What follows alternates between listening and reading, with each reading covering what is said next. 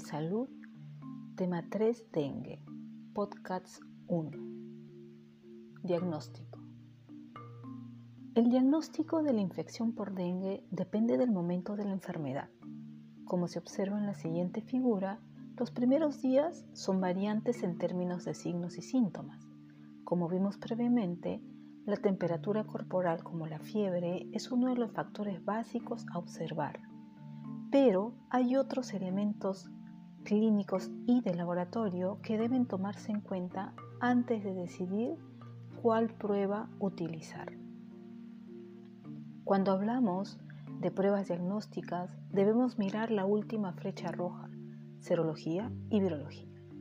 Para decidir qué método diagnóstico utilizar es importante saber cuántos días lleva la infección, pues existe un método que permite identificar la presencia del virus en el organismo y la vemos graficada como viremia y se presenta principalmente en la fase febril y luego ya no es detectable. Posteriormente a ello es posible cuantificar los anticuerpos IgM al inicio y luego los IgG. Por ello, OMS y OPS sugieren que se tome una muestra de sangre en la fase aguda de la enfermedad es decir, al inicio, durante la fase febril y posteriormente otra muestra sanguínea en la fase de convalecencia, aproximadamente entre dos a tres semanas después.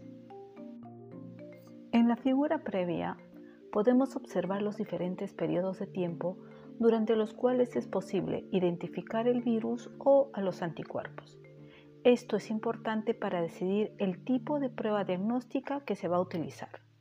En la línea azul, que refiere a la viremia, muestra los días, que son hasta seis, durante los cuales es posible identificar la presencia del virus en el organismo de la persona infectada.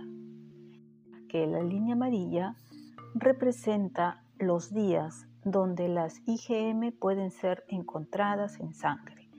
Cabe resaltar que estos tienden a desaparecer hacia el día 50 después de la infección. Por su parte, la línea morada representa los días donde las IgG están presentes en el organismo, indicando que la persona tiene o ha tenido una infección por dengue. En ese sentido, la OMS señala que existen diversos métodos para diagnosticar la infección por el virus del dengue y, como vimos previamente, el método dependerá del momento de la infección. Si esto sucede dentro de la primera semana de la enfermedad, entonces hay dos métodos disponibles. El primer método es el de aislamiento del virus. Este aislamiento del virus puede realizarse durante los primeros días de la infección y se tienen varias opciones.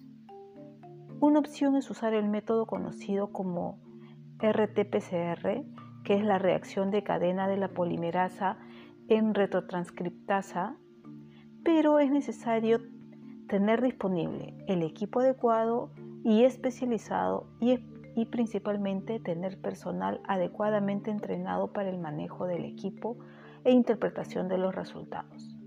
La segunda opción es la denominada NS1. Lo que busca es la presencia de una proteína producida por el virus. También están las llamadas pruebas diagnósticas rápidas, las cuales dan el resultado en aproximadamente unos 20 minutos. La ventaja de estas pruebas es que no requieren técnicas ni equipo de laboratorio especializado, pero tienen baja especificidad y requieren de una prueba confirmatoria de laboratorio. El segundo grupo de métodos son los serológicos. Los análisis serológicos están ampliamente disponibles. Las infecciones primarias, que son las nuevas, usualmente se detectan de forma más específica con IgM, mientras que las infecciones secundarias tienen respuestas fuertes al IgG. El método más conocido es el que se llama ELISA. Eh, este método identifica tanto la presencia de una infección reciente como pasada. A diferencia de los métodos de aislamiento del virus que buscan al virus o a una proteína vinculada al mismo, El método serológico detecta anticuerpos contra el virus del dengue. Estos anticuerpos IgM logran encontrarse alrededor de una semana posterior a la infección y en algunos casos hasta por un periodo de tres meses. Cuando se detectan anticuerpos IgM, significa que la persona ha tenido una infección reciente por el virus del dengue. Por otro lado, cuando se buscan anticuerpos IgG, aunque estos tardan un poco más en aparecer, también pueden permanecer en el organismo durante años. Por eso, cuando se encuentran anticuerpos IgG, se señala que la persona tiene una infección antigua. Además, hay otras pruebas complementarias que se realizan. Como se observa en la figura, hay otros signos y síntomas sobre los cuales también la OPS recomienda realizar exámenes de laboratorio según sea el caso.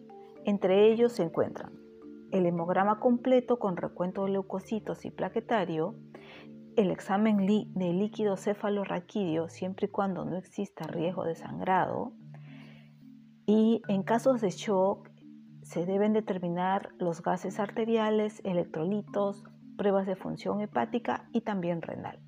Y finalmente el grupo de exámenes de gabinete como el ultrasonido, una placa de tórax y la tomografía axial computarizada.